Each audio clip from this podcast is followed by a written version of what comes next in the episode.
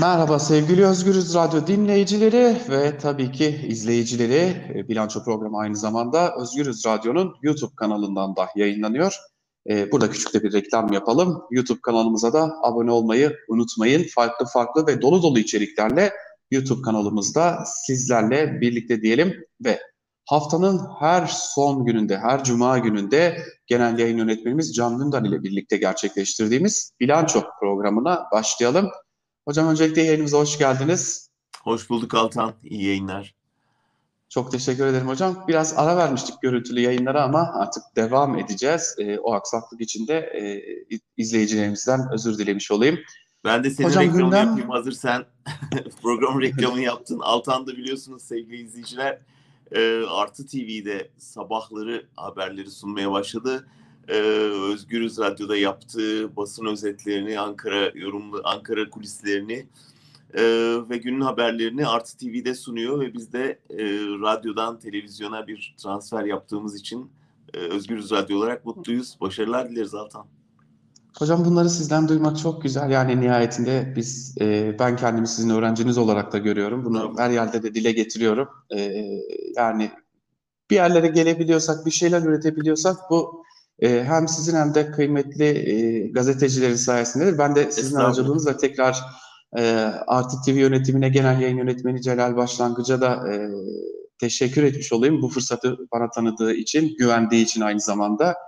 E, ve e, bunları söyledikten sonra şöyle başlayayım hocam. Şimdi gündem yoğun, çok şey konuşuyoruz ama e, sıcak gündemle başlamak istiyorum ben açıkçası biraz. Çünkü e, siz yorumunuzda da yer vermiştiniz. Ee, yine bir cinsel istismar vakası, yine bir tarikat, yine e, buna dair savunmalar, buna dair açıklamalar var. E, Uşaki tarikatının lideri bir çocuğa yönelik istismardan ve aynı zamanda bu çocuğun babasına rüşvet teklif etmekten, olayı kapat demekten hem de darp etmekten tutuklandı.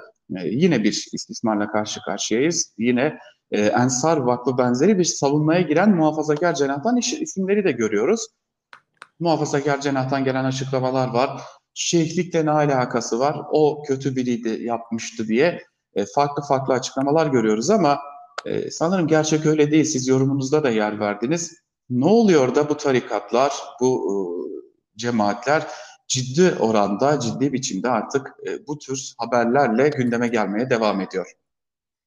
Aslında biz ciltlerce kitap yazsak herhalde şu telefon kaydının ortaya koyduğu pisliği anlatamazdık ve tarikat gerçeğini yani en azından tarikatların önemli bir bölümünün ardındaki e, o sıkışmış insan psikolojisini, insan istismarını, sömürüyü, e, çocuk istismarını ortaya koyamazdık. O e, 15-20 dakikalık telefon konuşması aslında o kadar çok şey anlatıyor ki e, bir defa e, hani şehlik kurumunun bütün bu e, görünen kutsal ibadet e, dergah anlayışının arkasında üst katında nasıl bir e, esaret yaşandığını ve ne tür e, bir sömürü düzeni kurulduğunu çok net görebildik bu telefon konuşmasından. Bir yandan e, işte belki samimiyetle o şeyhe inanmış ve bütün ailesini hizmete koşmuş bir e, bir adam var ve kızının şeyh tarafından istismar edildiğini öğrenmesinin şokunu yaşıyor. Bir yandan da onun inandığı şeyhin aslında nasıl e, bu, bu kendisine yönelik inancı sömürdüğünün çok net bir e, tablosunu gördük. Onun ötesinde tabii evet. e, burada e, o tarikat mensuplarının ve senin de dikkati çektiğin gibi aslında bir takım dini bütün çevrelerin nasıl bölündüğünü gördük. Yani bir kısmı gerçekten bu kadar da olmaz deyip tarikatı terk ettiği haberleri geldi. E, bu önemli. E, bir kısmı da hemen savunmaya geçti. İşte o adam zaten şöyleydi, böyleydi. E, denilebilir ki ya olur böyle şeyler, oluyor nitekim. Hani dünyanın her yerinde oluyor. Burada daha çok belki öne üzerinde durmamız gereken şey e, şeyhin siyasi bağlantıları. E, hemen ortaya döküldü ki sonunda bu adam devlet protokolünde. Ee, evet. Hani şunla el sıkışması, bununla el sıkışması hadi diyelim tesadüf ama protokol listesine girdiğine göre burada bir koruma kalkanı olduğu anlaşılıyor. Birçok tarikatla devletin ve siyasi partilerin ilişkisi artık bir kazan kazan ilişkisi onu biliyoruz. burada çok net görünüyor. Yani sen benim dergahı kolla, ben sana e, oy devşireyim. E, bu, bu pazarlık Türkiye'yi buraya getirdi. E, şimdi dolayısıyla aslında burada yapılması gereken şey çok net. Bunun sorumlusu bir numara Diyanet İşleri Başkanlığı'dır. E, Diyanet niye kuruldu? İşte Türkiye'yi bu tarikatların bu pisliğinden temizlemek için kurulmuş bir müessese onların adeta kollayıcısı haline geldi. Şimdi yalandan bir şey yap, yapmak zorunda kaldı, kınama yapmak zorunda kaldı. E, ama buradaki asıl e, çözümün e, bu, bu bu kuruluşların, bu bu tarikatların e, çok ciddi denetime alınması, devletle, siyasetle bağının kesilmesi ve e, oradaki bütün ihbarların son derece ciddiyetle soruşturulması gerektiği çıktı ortaya. Ve tabii en önemlisi devletin üzerindeki, bunlar üzerindeki koruma kalkanının kaldırılması lazım. Sadece bunlar değil tabii İçişleri Bakanlığı'nda da söylersek e, tecavüzcüler üzerindeki koruma ağının kaldırılması lazım. Tabii hocam şimdi notlarıma da bakıyorum. Ee, dikkat çekici bir diğer konu da bana göre Oda TV'nin haberinin engellenmesi. Yani e, skandal ortaya çıkıyor, gerçek ortaya çıkıyor. Ortada bir istismar var. 12 yaşındaki bir çocuğun istismarı ve e, bu tarikat şeyhinin mi diyelim, önderinin mi diyelim, adına ne dersek diyelim. E, dönüp babaya tamam istiyorsan ben alayım demesi gibi bir cümle var. E, bu da tehlikeli. Tehlikeyi aslında çocuklar için e, Türkiye'deki bu tarikatların nedenle tehlikeli olduğunu gösteriyor. E, bu da önemli bir durum ve basına yönelik baskıların da nedenli arttığını gösteren önemli bir emare e, Oda TV'nin engellenmesi.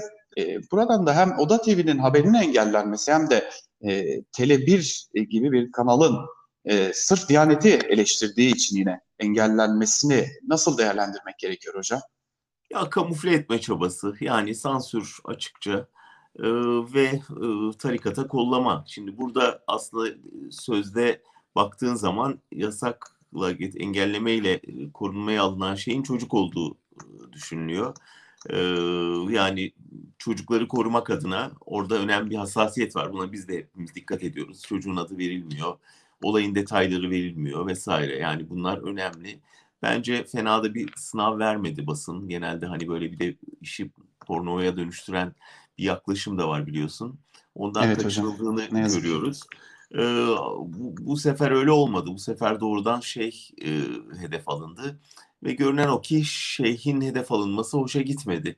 Kararda asıl tüyler ürpertici şey e, yazılmamış haberlere de sansür konulması. Yani bu bunlar artık e, aklın alacağı şeyler değil. Hani yazılmamış kitaba e, sansür görmüştük.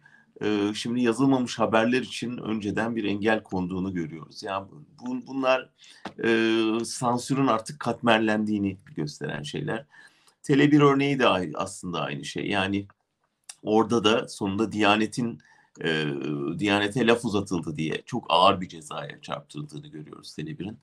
Gene ben olumlu noktalarından bakmaya çalışayım. Tele1 e, konusunda e, doğrusu beklediğimin üstünde bir destek oluştu kamuoyunda. Evet, evet. Büyük bir kampanyaya dönüştü. Diğer kanallar kapılarını açtılar yayıncılara. Ciddi bir dayanışma oluştuğunu görüyorum. Bunu çok önemsiyorum çünkü genelde yalnız bırakılıyordu. Acı olan partilerin muhalefetin telebiri yalnız bırakması yani siyasetin yalnız bırakması. Ben meslektaş dayanışmasının ve kamuoyu bilincinin çok iyi işlediğini gördüm fakat gerçekten biraz önce e, Barış arkadaş Halk TV'de söyledi. Yani neden muhalefet partileri o gün o gece kanal veda ederken orada değiller? Neden milletvekilleri hatta parti liderleri gidip geçmiş olsun demezler? Biz dayanışma içindeyiz demezler.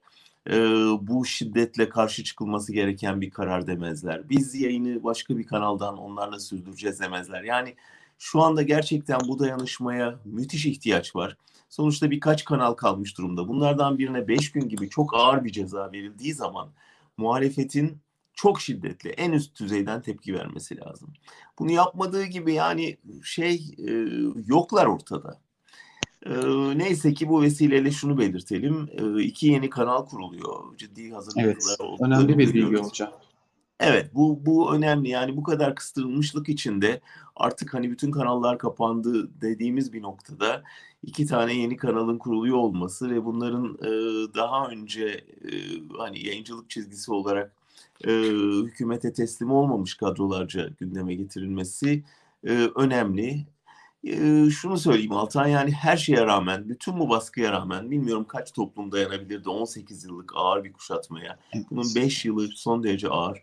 Bu toplum hala bir şekilde ses veriyor, nefes veriyor. Yani kadınlar sokakta, işte tip milletvekili saldırıya uğruyor, tip bütün kadrolarıyla çıkıp parkta basın toplantısı yapıyor. Kadınlar İstanbul Sözleşmesi'nde geri adım attırdı hükümete. Yani evet çok umutsuz şeyler görüyoruz. Çok olumsuz haberlerle moralimiz bozuluyor ama yine iyi direndi bu toplum diye düşünüyorum ve hala teslim alamadılar. Hala toplumun yarısından fazlası bu baskı düzenine karşı çıkıyor. Bu da işin olumlu yanı. Güzel bir yanı evet hocam kesinlikle. Şimdi e, güzel haber demişken e, en azından bir güzel haberi de biz de e, paylaşmış olalım. Zaten dün gece gerçekleşti. Aytaç Ünsal tahliye edildi. Buruk ve güzel bir haber. E, burukluğu da yok değil bu haberin. Çünkü Ebru Timtik de yaşayabilirdi. Değerlendirmeleri yapılıyor Aytaç Ünsal'ın tahliyesinin ardından. Ee, buradan şuna geçmek istiyorum. Hem adli yıl açılışı gerçekleştirildi bu hafta. Ee, yine e, sarayda gerçekleştirildi. Yargının en üst organlarının temsilcileri, başları, başkanları e, saraydaydı. Ve tabii buna ek olarak bir de şöylesi bir durum vardı. Ee, Anayasa Mahkemesi'nden sonra gidilen kurum olan bir diğer adres Avrupa İnsan Hakları Mahkemesi'nin başkanı da Türkiye'ye geldi.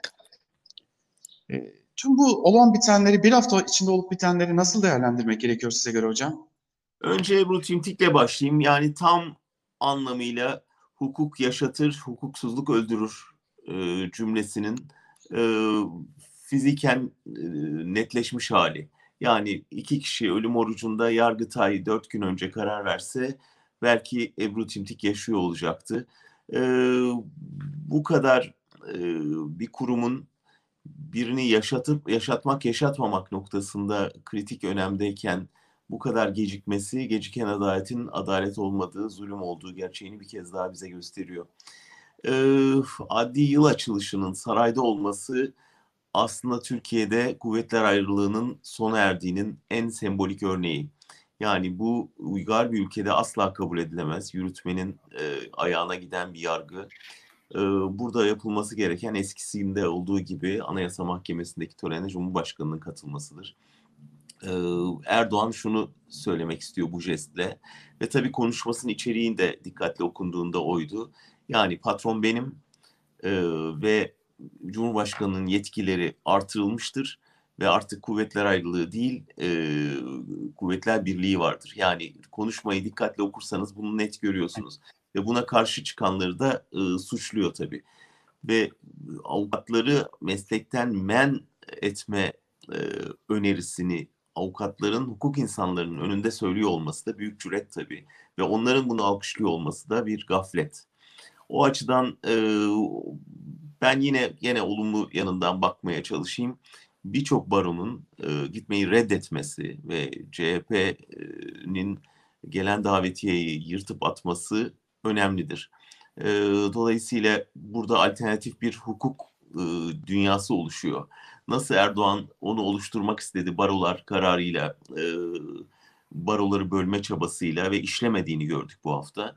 E, bu işlemedi ama sarayın emrine girmeyi reddeden hukukçulardan bir grup oluşmaya başladı. Ve bunlar sarayın dışında adaleti savunan insanlar halinde bir yerde adaleti, bir yerde hukuku savunuyorlar. O açıdan sevindirici. Avrupa İnsan Hakları Mahkemesi Başkanı'nın Türkiye ziyareti bence büyük gaflet. Yani adalet Türkiye'de adalet düzeninin içine girmiş bir sistem ve Türkiye biliyorsunuz en çok dosyayı oraya gönderen ülke. Şimdi bu kadar dosya önündeyken şu anlaşılabilir bir şey. Başkan burada bir sorun olduğunu görüyor, o yükü hafifletmek istiyor. Daha önce de denediler. Anayasa Mahkemesi'ne geldiler. Anayasa Mahkemesi'ne o yükü devretmeye çalıştılar. Sonra Anayasa Mahkemesi de hükümetin denetimine girince artık oradan da bir şey olmayacağını anladılar. Şimdi bizzat Madem öyle yargıyı elinde tutan adama gidelim bu derdimizi anlatalım deme noktasına geldiler. Ama şunu herhalde hesaplamadılar. Türkiye'yi Erdoğan'dan ibaret görme e, alışkanlığı Batı'nın burada da depreşti. Ve açıkçası böyle üstten bakan bir kibirli batı tavrı var. Yani ben giderim orada anlatırım. Erdoğan'ın önünde hukuk devletini savunurum. Dolayısıyla üstüme düşeni yapmış olurum. Hayır öyle olmuyor. Biz burada e, insanlar bu adalet için canını veriyor. Senin gelip orada Erdoğan karşısında hukukun üstünlüğünü anlatmanın sadece onun işine yaradığını görmen lazım. Geliyorsun buraya kadar. İnsanlar cezaevinde can çekişiyor. Senin kararların ayaklar altına almış. Hukuk hukuku ayaklar altına almış birinin sarayına gidiyorsun elini sıkıyorsun, gidip e, doktora ünvanı alıyorsun ve aldığın üniversitenin bütün öğretim üyeleri dışlanmış, atılmış, senin kararların yerlere atılmış. Sen gidip o cübbeyi giriyorsun. Bu cübbe e, Türkiye'nin hukuksuzluğunun üstüne örtülmüş bir örtüdür olsa olsa ve Avrupa İnsan Hakları Mahkemesi için de utanç verici bir ziyaret ve bir karar bence bu. Bundan sonra verecekleri her karar bu ziyaretin gölgesinde kalacaktır zaten uzun zamandır aslında eleştirilerin de odağındaydılar Avrupa İnsan Hakları Mahkemesi olarak da e, çünkü birçok noktada e, pek de iç, biraz da iç hukukla bağdaşmaya, Türkiye iç hukukuyla bağdaşma yoluna gittiler ama geçmişte çok iyi hatırlıyoruz işte HDP eş genel başkanı Selahattin Demirtaş'ın taliyesinin ardından biz bu kararı tanımayız, kendi hamlemizi yaparız değerlendirmeleri vardı. Ee, ama Avrupa İnsan Hakları Mahkemesi ihraçlar konusunda, KYK'lar konusunda, OHAL konusunda, e, yani Türkiye'yi bir bütün demokratik anlamda esir alan birçok hususta da e, çok da e, hukuka, kendi iç iştihatlarına uygun kararlar vermedi, vermemeye de devam edecek gibi görünüyor bu Yani ziyaret. şunu yapsaydı belki bir anlaşılır yanı olurdu. Hani Osman Kavala'nın eşiyle, Selahattin Demirtaş'ın eşiyle buluşurdu evet. ve sonuçta kendi verdikleri kararları çiğneyen hükümete bir mesaj iletmiş olurdu. Bunun sembolik bir anlamı, önemi olurdu. Ama burada hukuku çiğneyen iktidarın gidip sarayında elini sıkıp ondan sonra mağdur taraftan söz bile etmemek olsa olsa acıklı bir durum. Yani biz Türkiye Avrupa hukukuna ayak uydursun, uyum sağlasın derken Avrupa hukuku Türk hukuksuzluğuna ayak uydurmaya çalışıyor gibi görünüyor. Herhalde en iyi özet buydu hocam. Bundan daha iyi özetlenemez yani son cümleleriniz tam anlamıyla bir özetti. Ee, biraz da e, koronavirüse değinmek istiyorum hocam. Çünkü e, Türkiye'de işler hiç yolunda gitmiyor. 1600'lü sayıları gördük. Acaba binli sayıları görür müyüz derken 1600'lü sayıları gördük. Ee, biraz Ankara... Altan üzerinde... biraz orada sen anlat. Ankara'da yaşayan sensin ve Ankara'dan gerçekten çok tüyler ürpertici haberler geliyor. Şimdi sen anlat biraz bize koronayı. evet hocam yani şöyle özetlemekte biraz fayda var açıkçası. Ee, şimdi e, Ankara'dayız, Ankara'da yaşıyoruz ama gerçekten e, yaşamaya korkuyoruz. Şimdi biraz e, aldığımız birkaç bilgiyi de paylaşmış olalım. Gerçekten hastanelerde ciddi bir yoğunluk var. Sadece koronavirüs pandemisinden kaynaklı değil. Her gün Ankara'da zaten binlerce yurttaş hastaneye gitmek zorundaydı. Kronik rahatsızlığı olanlar, akut sorunları olanlar ve bu yurttaşlar ya hastaneye gitmemeye başladı, hastaneye gitmemeye başlayınca başka sağlık problemleriyle karşılaşmaya başladılar ya da hastaneye gittiklerinde e, ciddi bir yoğunlukla karşı karşıya kaldılar. Bu birinci durum. İkinci durum yoğun bakımlarda giderek artan hasta sayısı. E, eğer bu vaka sayıları Ankara'da bahsedildiği gibi artmaya devam edecek olursa ki e, Türk Tabipleri Birliği'nin e, açıklananın çok çok üstünde vaka sayılarının olduğuna dair de önemli bir tespiti de var e, bu konuda. Böyle devam edecek olursa çok yakında Ankara'da e, ne sağlık hizmeti verebilecek sağlık emekçisi ne de e, ağır hastalığı yatırabilecek bir e, yoğun bakım servisi bulmakta çok zorlanacağız. Peki ne bekliyorsun yani? Ne Şimdi olacak? yoğun olan ilçelere bak. Yani hocam şöyle söyleyeyim, e, yoğun olan ilçelerde özellikle işçi, emekçi yani çalışan nüfusun, yoksul halkın yoğun olduğu bölgeler. Yani her gün işe gitmek zorunda olan, her gün kalabalığa karışmak zorunda olan insanlar. E, yine bir örnek vereyim. E, Türkiye'nin de en büyük ilçe belediyelerinden biridir. Hatta birçok il belediyesinden daha büyük bir belediyeden bahsedeceğiz. Daha geniş bir alana e, hizmet veren bir belediyeden bahsedeceğim. Çankaya Belediyesi. Çankaya Belediyesi'nin merkez hizmet binası adeta bir hayalet bina haline dönmeye başladı. Yani e, birçok e, birim karantinaya alınmış durumda, e, çalışanlar karantinada ya da Covid-19 pozitif çıktıkları için ya hastanedeler ya da evdeler ve e, giderek de artan bir e, vaka sayısı var örneğin Çankaya Belediyesi'nde. E, siz Ankara'yı benden daha iyi bilirsiniz hocam. Yani e, Ankara nasıl Türkiye'nin kalbi ise Ankara'nın da kalbi Çankaya'dır. Evet. Ve e, hayat tam anlamıyla buraya evrilmiş durumda. Ve e, üstüne üstelik insanlar hala işe gitmek zorundalar. İşte bugün e, Ankara valisi açıklama yaptı ve sokağa çıkma yasağını düşünmüyoruz gibi bir değerlendirmede bulundu. Yine kamudan ben önemli bir bilgi aldım. E, bunu Ankara Kulisi'nde de paylaştık. E, kamu çalışanları artık artık yeter. Biz ücretsiz izne çıkmak istiyoruz noktasına gelmiş durumdalar. Yani birçok kamu çalışanı 30 günlük, 60 günlük, 90 günlük ücretsiz izin alabilmek için sendikalarıyla görüşme yapmaya başladı. Sendikalar e, bu izni alabilsinler diye çünkü kamu kuruluşları da bunu vermiyorlar. Ee, Ankara Valisi'nin bir genelgesi var. Yanlış anlaşılıyor. Ee, kamuda esnek çalışma denilirken sadece Ankara Valiliği olarak anlaşılmış durumda. Ee, büyük bir karma, kavram karmaşası içerisinde süreci yönetmeye çalışıyorlar. Benim kendi e, şahsen evimin bulunduğu adres bundan 10 gün önce düşük riskli bölgeyken bugün orta riskli bölgeye yükselmiş durumda ve o risk giderek artıyor. Kırmızı alanlar giderek artıyor. E, ciddi bir tehlike var ve bu tehlikenin artacağını da rahatlıkla e, gözlemleyebiliyoruz. E, Ankara açısından e, gerçekten koronavirüs pandemisinde iyi günler, bizleri iyi günlerin beklemediğini çok rahatlıkla söyleyebiliriz. E, Ankara'dan e, çocuklarıyla birlikte ayrılan emekli aileleri biliyoruz. E, küçük yaştaki çocuklarını başka okullara kaydettiren emekli ailelere dair de bilgiler var.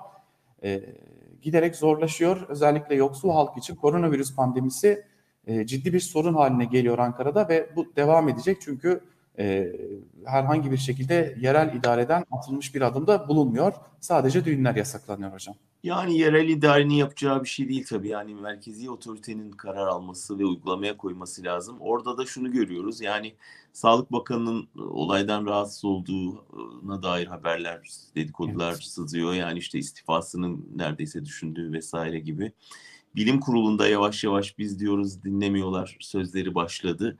Yani şunu belirtmek lazım. Çok büyük sorumluluk altındalar. Yani öyle biz dedik dinlemedilerle falan geçiştirilecek bir şey yok. Yani burada siz bu ülkenin gözünü diktiği bilim insanlarısınız ve herkes hükümet sizin tavsiyeleriniz doğrultusunda hareket ettiği varsayılıyor. Eğer böyle değilse insan onuruyla oynamayın, sağlığıyla oynamayın, istifa edin e, insanların canıyla oynuyorsunuz. Ama sonradan eğer çıkıp da ben demiştim diyecekseniz o gün işte bugün geç bile kaldınız. Bundan sonra da hiçbir savunma sizin sorumluluğunuzu azaltmaz, sizi bu sorumluluktan, bu yükten kurtarmaz. O yüzden e, bir an önce orada bir bilim kurulu varsa onların devreye girmesi lazım. Orada bir sağlık bakanı varsa e, ya gerçekleri kamuoyuna açıklaması ya da e, işini doğru dürüst yapması lazım. Dolayısıyla Ankara örneği gerçekten trajik görünüyor. Türkiye'nin kalbi dedin sen. Türkiye'nin kalbinin hasta olması aslında Türkiye'nin hasta olması anlamını taşıyor. O yüzden aslında hepimiz biliyoruz. Burada bir kesin sokağa çıkma yasağı dışında hiçbir çözüm yok. Bunun da neden yapılamadığını çok iyi biliyoruz. Yani o insanların evde e, açlıkla mücadele etmesi gerekecek bu kez de. Hükümetin de buna ayıracağı bir fon yok. Bu belli çünkü bütün fonlar e, teşviklere aktı. E, dolayısıyla e, oradaki çıkmazın bedelini bu insanlar ödüyor ve daha da ödeyecek gibi görünüyor senin de dediğin gibi. Kesinlikle hocam yani e, şimdi e, kapatırken şunu e, aktarmakta fayda var. E, işte pandeminin ilk dönemlerinde korkunç bir kredi dağıtımı gibi bir yola gitti iktidar. Yani yurt dışına yardım edemediğini e, kredi dağıtarak ya da IBAN vererek e, göstermiş oldu. Şimdi Eylül ayındayız ve Eylül ayının sonlarında, Ekim aylarının da başlarında bu kredilerin geri ödemeleri başlayacak. Türkiye ciddi bir bankacılık krizinin de kapısında gibi görünüyor. Zira dağıtılan o kredilerin ne kadarının döneceği de ciddi bir muamma. Ekonomideki kötüye gidişatın bir diğer işareti ÖTV zamları. Ciddi bir ÖTV zammı var. Merkez Bankası'nın döviz rezervi erimeye devam ediyor. Bugün The Economist'te e, bir yazı vardı. E, o gazla ilgili bulunan 320 milyar metreküplük o gazla ilgili Türkiye'nin hiçbir açığını kapatmaz. Bu bir e, sadece günlük günü kurtarma çabasıdır gibi değerlendirmeler vardı. Ve biz tüm bunları topladığımızda sağlık mı ekonomi mi arasındaki tercihte ekonomiden yana ciddi bir tercih kullandığını da e, iktidarın ne yazık ki görmüş oluyoruz hocam. Keşke bir işe yarasaydı. Yani insanlar sağlığından oldu ama ekonomik olarak da ülke daha iyiye gitmedi. Yani ikisi birden kayboldu. Maalesef. Yani şunu söyleyelim hocam. E, şimdi öğrencilere e, e, işte icralar gelmeye başladı. Sanırım biraz da bu yolla paralar toplanmaya çalışıldı. Öğrenim kredilerini ödeyemeyen öğrenciler, eski öğrenciler, şimdinin artık mezunları daha doğrusu işsiz oldukları için bu paraları ödeyemiyorlar ve icra süreçleri de başlatılmış durumda binlerce öğrenci içinde. Sonra da hiç kimsenin gençler niye bu ülkede yaşamak istemiyor sorusuna e, hüzünle yaklaşmaya hakkı yok. Yani burada çok gerçekçi bir tercih kullanıyorlar. Ben istikbalim mi yoksa doğduğum toprak mı e, deyince e, karnımın doyduğu yer deyip insanlar, gençler gözünü yurt dışına dikiyor. E, ne yazık ki burada milliyetçiliğin bir anlamı yok. Yani bu insanlara ekmek veremezseniz onları kaybedersiniz ve Türkiye ne yazık ki bir genç kuşağı kaybetti. Ve kaybetmeye de devam edecek gibi görünüyor. Kapatırken e, şunu şu fotoğraf aklıma geliyor. Bir e, yurttaş e, Türkiye pasaportunun arasına Kanada biletini koymuş ve e, Kanada biletinde de Toronto'ya bir uçuş gerçekleştireceği yazıyor.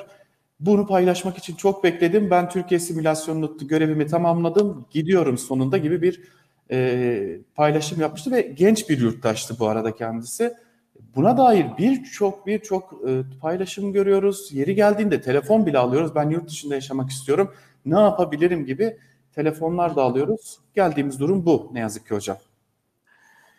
Evet yani Türkiye'nin tekrar bir e, çekim merkezi olması, insanların kaçtığı değil döndüğü, gelmek istediği ülke olması için alınacak çok yol var ama şu program bünyesinde konuştuğumuz şeylerin hepsi aslında sağlıktan e, dine, e, ekonomiden siyasete kadar birçok alanda e, bu konuştuklarımızı eğer e, halledemezsek bu kan kaybı devam edecek gibi görünüyor. Ve e, kaybettiğimiz şey gençler, gençler bir daha e, yeri doldurulamayacak, senelerce yeri doldurulamayacak bir gerçekliği de temsil ediyor demiş olalım ve e, yine bize ayırdığınız kıymetli vaktiniz için çok çok teşekkür edelim hocam. Ben teşekkür ee, ederim. Haftaya görüşmek üzere. Görüşmek üzere hocam. Bu arada hatırlatalım Türkiye'nin nereye programları da devam ediyor. Yeni programlar da gelecek. Ee, geçmiş programlarımıza da YouTube'dan ulaşabilirsiniz. Yine Özgür Yorum'a da YouTube'dan ulaşabilirsiniz. E, ve küçük bir de ben reklam yapmış olayım hocam. Siz de Artı TV'desiniz artık günün yorumuyla. e, onu da paylaşmış olalım. E, her her akşam e, Genel Yayın Yönetmeni Can Dündar da Artı TV'nin e, yorumcusu olarak diyelim aslında bir yerde e, gündemi değerlendirecek. E, tekrar teşekkür ederim hocam. Sağ olasın. İyi yayınlar Altan. Çok sağ olun. Evet sevgili izleyiciler ve dinleyiciler bugünlükte ve bu haftalıkta bilanço programını burada noktalıyoruz. Haftaya yine karşınızda olacağız. E, gündemi değerlendirmek üzere. Özgürüz Radyo'dan ayrılmayın. Hoşçakalın.